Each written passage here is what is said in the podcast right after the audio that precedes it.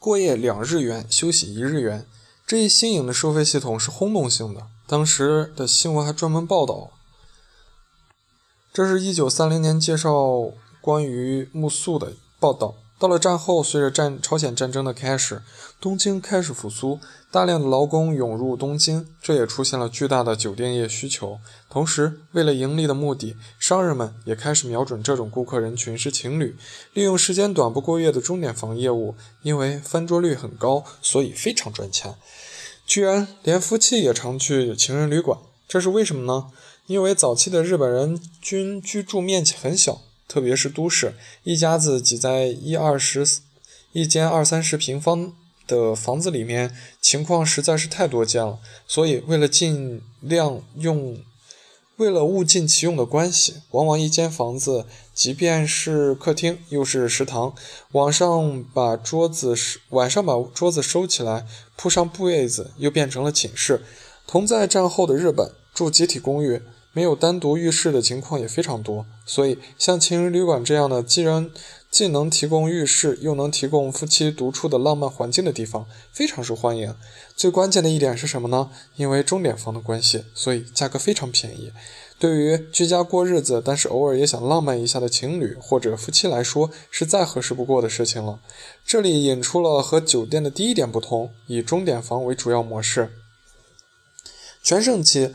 到了一九七零年左右，随着日本经济的大发展，群众消费力的提高，当时日本被誉为一亿人中产阶级的社会，情人旅馆业也迎来了春天。一九七三年，在东京目黑区开业的目黑丁一，模仿了西洋的城堡建筑，正好切合了当时的海外旅行热潮，受到了顾客的大欢迎。同时，该店还引入了大量的情趣设备和道具，这种。这是该店浮夸的外观。营业额最高的时候，当时一个月的营业额就超过了四千万日元。这个金额今天看来貌似很少，但是对比一下当时的物价，大概相当于今日的两亿日元左右。可以说，当时的激烈竞争为现在的情人旅馆的基础奠下了标准。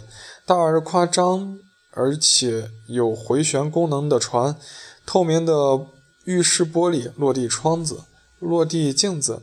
大量的性爱道具，这些都是那个时候才开始有的。这里也引出了与酒店第二点不同：夸张的装修和大量的情趣道具。这些都是普通酒店无法做到的，也是没有必要做到的，因为顾客人群根本就不一样。现状，因为少子高龄化的原因，同时加上食草性男子的流行，现在没有恋人或者是没有。做 love 需求的年轻人也就越来越多，同时多种多样的娱乐方式的兴起，例如漫画咖啡店、卡拉 OK、女仆咖啡馆等，即使在卡拉 OK 也能够做，没必要专门去情人旅馆。这种思想也冒出来，是的，真能做。一些胆子大的人，情人旅馆迎来了衰退期，同时社会风气也变化了，孩子带着自己的恋人回家，这种看起来大逆不道的行为，现在也越来越平常。现在的情人旅馆在靠着嫖客苦苦支撑着。由于卡拉 OK 也能做羞羞的事情，笑，所以情人旅馆也开始衰退。历史我们回顾完了，我们再来说一下情人旅馆受到欢迎的另外一个特质，那就是保护客人隐私到了极致。许多情人旅馆像上图一样，一进门就可以看到空出来的房间的构造，可以让顾客自己选择喜欢的结构，同时。顾客全程都接触不到服务员，只要和点一下电子屏幕，然后取钥匙就可以了，或者是和店主说一声需要哪一个房间的钥匙。即使是收银的时候，收银员和顾客之间也是有厚厚的窗帘挡住，这样子给顾客最大的安全感。即使在房间内打服务电话。服务员也是把东西放在门前，然后通知顾客，绝对不会和顾客见面。当然，以上也不是绝对的。现在服务员和顾客直接面对面接触的也有不少。付钱方式一般有三种：一种是上面说的有收银台的，但是有厚厚的窗帘；还有两种就是自动付款机，以及还有他们提到了一个什么胶囊。所以说。保护隐私是做的非常非常的好，同时一般情人旅店的位置都很不起眼，也有后门，可以大大减少顾客的顾虑。要知道，日本人一般去情人旅馆的心情也是和做贼一样的，生怕碰见熟人。这个也是和酒店的第三点不同，非常方便，同时在隐私的方面保护的极好。日本并不是一个伴侣关系的国家。松山说：“我们在很晚下班之后，并不会和自己的男女朋友去吃饭或者回家，反而是和同性朋友、同事去喝酒。男女朋友一般见面的时间每个月不过一两次。这种生活方式让有着发达色情文化的日本，其性生活满意度却居世界末端。根据2005年。”杜蕾斯公司的调查显示，在全球发达国家中，日本人婚后性行为是最少的。而美国芝加哥大学的调查者则发现，只有四分之一的日本人对自己的性生活满意。这个数据将他们列为该排行榜上的最后一名。这样的数据下，如何解释日本每年超过五亿次的情侣旅馆使用量？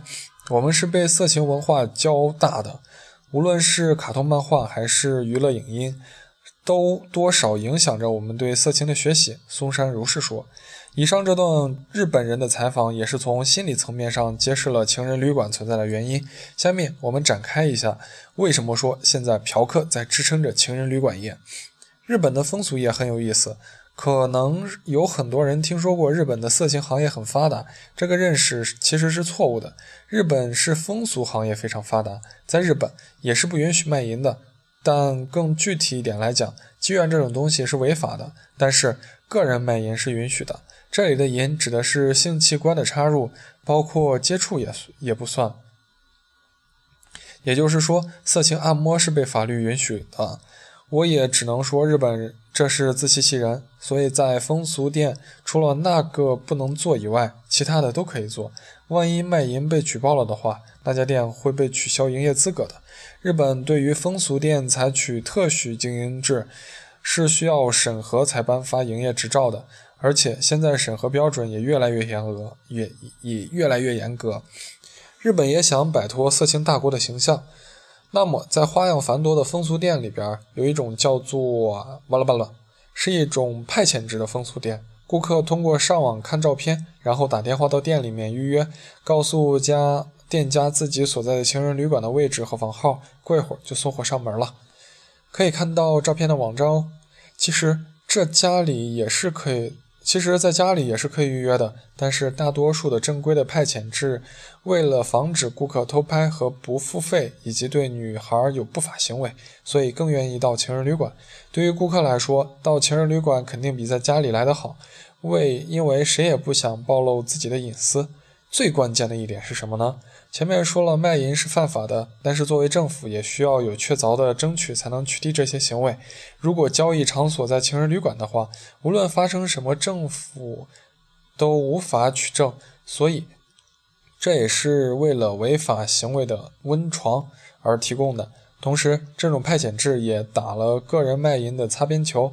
风俗店仅仅是介绍，没有提供场所，并不算组织卖淫。再一个，对，你们猜对了，也是援交的交易场所。所以说，嫖客是支撑着的业界支柱，真乃业界良心啊！总而言之，情人旅馆的存在是由于日本独特的历史原因和社会原因造成的酒店业的细分。但由于社会风气的变化，现在情人旅馆业大不如以前景气。正是因为现在生意不好做了，很多情人旅馆现在也正接待正常顾客的生意了。如果是图便宜的人。不觉得情人旅馆的气氛过于燥热的话，也可以去住。不怕被当做嫖客的话，在日本一个人去住情侣旅馆，基本上只有一种可能，那就是嫖客。看我查了这么多资料的份上，点个赞呗。